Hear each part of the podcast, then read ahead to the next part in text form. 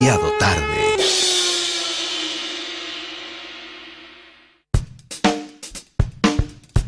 Al principio íbamos a hablar directamente nosotros del tema de lo que está pasando, la incertidumbre en la economía por el tema de los bonos que mencionábamos ayer, ¿no? De la desvalorización de los bonos. Pero de pronto se empezó a complicar todo el panorama. Así que dijimos, tenemos que llamar a alguien que sepa en serio. Así que le, le robamos el mañana al programa de MEX, eh, a Alfredo Sayat un ratito, que tuvo la gentileza de atendernos. ¿Cómo estás, Alfredo? Fede Simonetti acá. Muy bien, Fede y equipo, ¿cómo andan? Bien, muy bien, muy contento de tenerte, de tenerte acá hablando con nosotros y, y que nos orientes un poco de qué corno está pasando, ¿no? De hay un clima de incertidumbre financiera muy alta, dólares disparándose, bonos cayendo, en el medio las cripto en paralelo también baja. ¿Qué, qué está pasando? Bueno, te lo voy a resumir, hacerlo de una forma sencilla. Eh, vamos a contextualizarlo. Primero, hay una gran crisis a nivel internacional. Eh, esa gran crisis a nivel internacional eh, nace por la salida de la pandemia junto con el conflicto bélico en Ucrania, más las sanciones a Rusia, lo que llevó a que la economía mundial después de 40 años tenga el problema vinculado con la inflación. Nosotros Claro. estamos acostumbrados a tener ese problema vinculado con la inflación. Claro. Eso está clarísimo.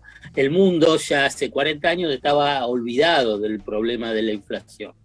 La cuestión es que ahora sí están preocupados porque en la mayoría de los países se duplicó la tasa de inflación que ellos tenían. Obviamente que es muchísimo más baja que la Argentina, pero independientemente de eso, les preocupa. Y les preocupa muchísimo.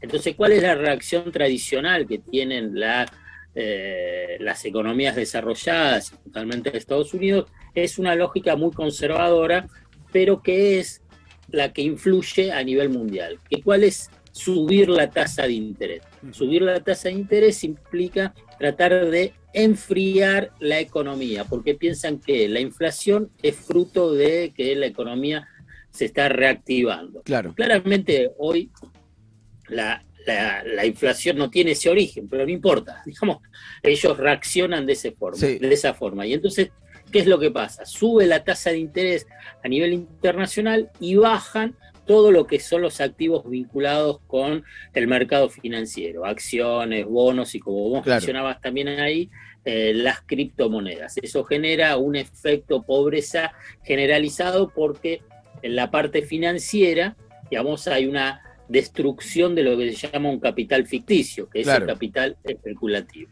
En un contexto, además, de inflación y, por consiguiente, pérdida de poder adquisitivo, mayor nivel de pobreza y exclusión. Y Eso concentración. ¿no?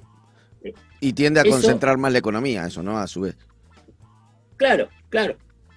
Pero a la vez, todo eso se da en una economía. esto tiene un impacto en la economía argentina que es una economía frágil. Más allá de la recuperación económica, digamos, eh, hace muchísimo tiempo la economía es frágil y además esa fragilidad tiene un reflejo muy, muy fácil de identificar, que es que es una economía bimonetaria. Bimonetaria significa que el dólar tiene una relevancia que en otras economías no las tiene. Y entonces cualquier tipo de inestabilidad vinculado con el tema del dólar genera incertidumbres en el mercado local, en la economía local, a la que se le suman las incertidumbres y los problemas que ya tiene la economía argentina. Entonces ya pasado el primer punto, pasado al segundo, el tercero tiene que ver con qué es lo que está pasando con la deuda en pesos. Y ahí hay movimientos especulativos muy, muy fuertes en términos financieros y también en términos políticos para desestabilizar, debilitar al gobierno de eh, Alberto Fernández, al gobierno del Frente de Todos. Sí. ¿Por qué? ¿Por qué? Y ahí cierro. ¿Por qué? La Argentina no tiene acceso al financiamiento externo. Porque no, no, no puede, digamos, los países tradicionalmente tienen déficit de las cuentas públicas y lo financian con endeudamiento externo o con endeudamiento interno. La Argentina, después de la experiencia macrista, se, se- con que se endeudó de una forma totalmente desproporcionada, casi 100 mil millones de dólares en apenas dos años y después salió corriendo a abrazarse al Fondo Monetario Internacional, no tiene acceso a los, a, a- a los dólares. crédito, sí. dólares financieros de deuda. Se le suma que el fondo también está con el Fondo Monetario Internacional que estableció un programa para poder refinanciar también esa deuda heredada de Macri y el, con el programa del Fondo Monetario Internacional te pone límites en la capacidad de emisión de pesos, que sería otra forma de financiamiento del Estado. Pero que a la vez también, como lo que te mencioné en el segundo punto, que la economía argentina es frágil, claro. porque es bimonetaria, tampoco tenés mucho margen para emitir. Claro. Porque si emitís mucho, se va a, eh, al dólar. Y si se va al dólar, te genera presiones inflacionarias. Dicho esto, y ahí para cerrar, bueno, ¿cuál es una forma de, de, apuntar a Martín Guzmán y al programa económico? Es que se cierre el canal de financiamiento a través de la colocación de deuda en pesos, que es un mercado que reconstruyó el gobierno de Alberto Fernández luego de que fue destruido también por el macrismo. Bueno, si te cierra ese, ese, esa canilla de, recursos, y bueno, se te generas un problema aún más grave para una economía frágil como la Argentina.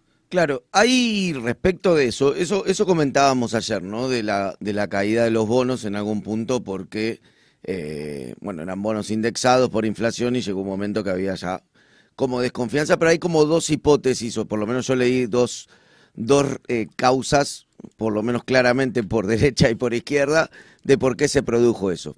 Por derecha se dice que es porque en algún punto en Arsa se desprendió de 9 mil millones de dólares de esos bonos para... Pesos, de pesos. Eh, perdón, de, esos bonos en, en 9 mil millones de pesos, de esos bonos en pesos, para eh, precisamente, bueno, eh, comprar el tema del gas licuado necesario por el tema del invierno. Y por el otro lado, se dice que permanentemente estuvieron agitando la sensación de que, bueno, esos bonos se iban a reestructurar, en el caso de que hubiera un nuevo gobierno, probablemente de, signo macrista, y entonces Toto Caputo, eh, bueno, de Patricia Burrich, Melconian, distintos actores asociados a, al PRO estuvieron como agitando ese tema. Pero, ¿vos qué, qué, pensás respecto de eso? O sea, eso, esta corrida que tenemos y esta, y esta eh, caída de los bonos, ¿es por lo que pasó con Enarza por los rumores que tiran por derecha o por ambas? No, lo de NARS existió. Lo que pasa es que son operaciones que son habituales. Lo que pasa es que eh, la por ejemplo, la consultora de Hernán Laculza, el último ministro de Economía de Mauricio Macri, quien defolteó la deuda en pesos, quien destruyó el mercado de la deuda en pesos, lo que llamó en su momento reperfilamiento, tiene una consultora consultora de la City para empresas, para bancos, que se llama Empiria.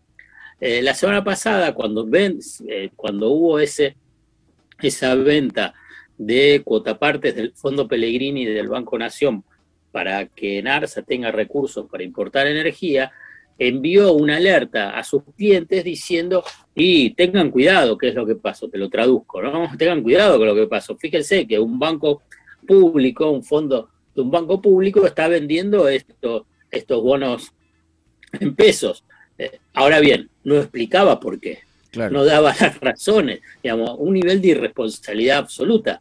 Entonces, dentro de una situación de, como te mencionaba antes, de fragilidad financiera, si vos tirás rumores totalmente irresponsables y además de ignorancia, porque no sabían por qué, digamos, recién ahora se empieza a, a, conocer. Entonces, si vos no sabes por qué, la verdad, no podés sacar un rumor o, una noticia semejante, porque claramente tiene una intencionalidad política. Claro. Entonces, me parece que hay, obviamente que hay un hecho objetivo, pero la verdad, vos pensás que un mercado que, que tiene de emisión de, de, deuda más de billón de pesos, digamos, por, sí, por la venta de eh, 10 mil millones de pesos, eh, va a generar todo una corrida. Bueno, obviamente que se alimentó esa corrida. Claro, claro, claro. Em, ¿Y, cómo, cómo impacta en algún punto esto con, la colocación de hoy, verdad? Hoy, hoy no sé cómo no sé cómo salió porque estuve tratando de buscar información de cómo hoy hoy hace una colocación de 14 mil millones de pesos, ¿verdad? un poquito más, un poquito más. Fue finalmente casi de 20 mil eh, eh, millones de pesos.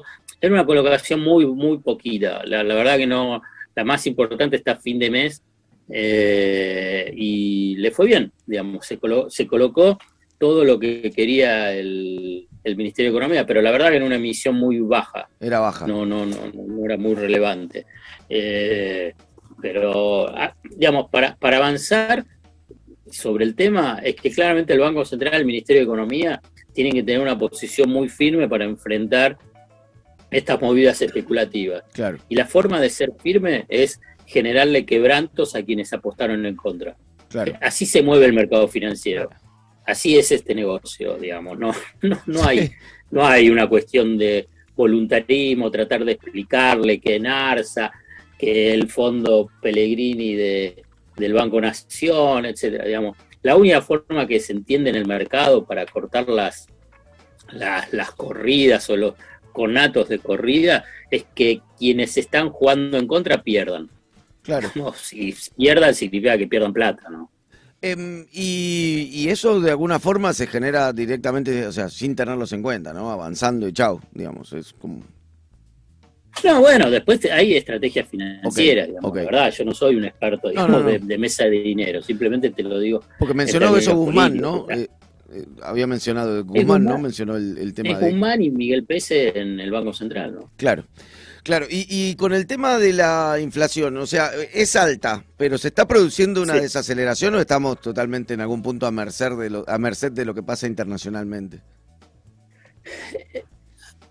Eh, eh, lo, dijiste vos al comienzo, sigue siendo alta, digamos, pero es mejor un 5,1 que un 6,7% y sí, es mejor. El 6,7% fue en marzo, en abril fue el 6 y ahora es un 5,1 si uno se tiene que atener a lo que plantea el ministro de Economía, Martín Guzmán, eh, esta es la tendencia. La tendencia es ir bajando de escalones, escalones, ¿no?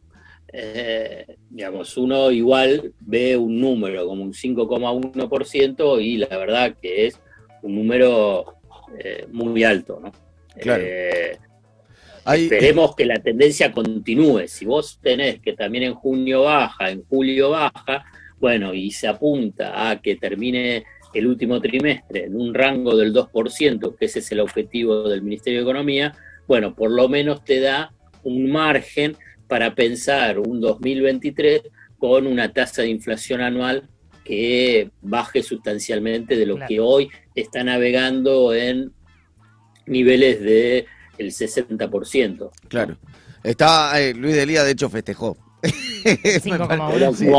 festejó en un tuit Luis Delía, que está en un oficialismo, pero embanderado. Puso inflación de mayo 5,1. Bajó 0,9 en relación a abril. A este paso, en agosto, la inflación será del 3,2 con paritarias en un promedio del 60%. Estamos ante una fuerte recuperación de los salarios. Excelente Alferdez. ¿Eh? Y, Sergio Chousa le puso maravilloso con entre signos de paréntesis.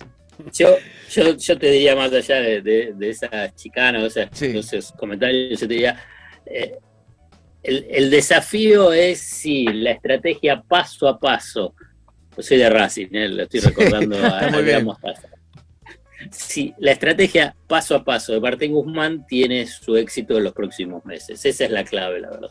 Claro. Claro, claro. Igual de todos modos eh, eh, hay un tema de recuperación del salario medio complicado en realidad, sobre todo en cómo se está distribuyendo el ingreso, ¿verdad? Hoy está palo a palo, digamos, eh, no, en el sentido de que no tenés una caída en términos reales, pero lo que no tenés es una recuperación sostenida de, lo que fue el masazo infernal que te dejó el macrismo con una caída del 20%. Claro. Entonces, cuando vos tenés tantos años de ese deterioro, eh, te genera esta actual insatisfacción. ¿Me entendés? Digamos, vos tuviste un masazo del 20%, o sea que lo recibiste, y no, y no lo podés recuperar. Y bueno, entonces ese deterioro es como que está en continuo. Entonces, no es que sigue bajando, pero no se recupera. Y esto es esa sensación vinculada con que, bueno, el salario no alcanza. Y sí, no alcanza porque resulta difícil recuperarse de lo que es ese masazo de Macri. ¿Por qué? Bueno, tenés varias razones locales, e internacionales, que impiden, precisamente porque tenés una tasa de inflación muy alta. Y ahí, y por último, ya no, no, no te quito más tiempo, Alfredo, porque además debes estar en la redacción. ¿Estás en el diario en este momento? Eh. Estamos estoy trabajando. lo que pasa es que Página 12 dejó de tener redacción presencial. Ah, ok. todos estamos trabajando en forma eh, virtual. Está bien. No, eh, te quería decir respecto de las retenciones en algún punto, que es un instrumento eh, que es en algún punto que posibilita hacer una, un redireccionamiento de ingresos muy altos que está teniendo el campo por la subida de precios internacionales. Pero políticamente es inviable, ¿verdad? Y políticamente ya hay una decisión también del gobierno nacional, de que no va a haber. Lo tira el Congreso. Lo que sí uno ve en la inflación, eh, alimentos y bebidas en, en mayo subió en promedio un 4,4%, que está por debajo del promedio de precio de mayo, que como te dije antes fue de del 5,1. Eh, lo que sí se observa es que los, los alimentos, el rubro, según el INDEC, que eh, subieron más que este promedio, están los panificados y productos derivados del trigo. Lácteos, carnes y derivados y aceite. Justo se da que todos estos productos que yo te estoy mencionando, todos esos están por encima del promedio, del 5,1. Claro. No mucho más arriba, pero sí arriba. Eh, es porque obviamente que están íntimamente vinculados con los cultivos del trigo, maíz, soja y girasol, y que eh, tienen precios internacionales récord, y entonces al no aplicar retenciones resulta casi imposible desacoplarlos a los precios eh, locales, o sea, el impacto del aumento de los precios internacionales se refleja en los precios locales. Bueno, pero estamos insertos en el mundo, como le gusta al macrismo decir. Alfredo, bueno, muchísimas, muchísimas gracias eh, por hacerte unos minutos para hablar con Alerta Urgente. Eh, ha sido muy amable. Bárbaro, un abrazo grande para todas y todos. Alfredo Zayat eh, pasó por Alerta Urgente.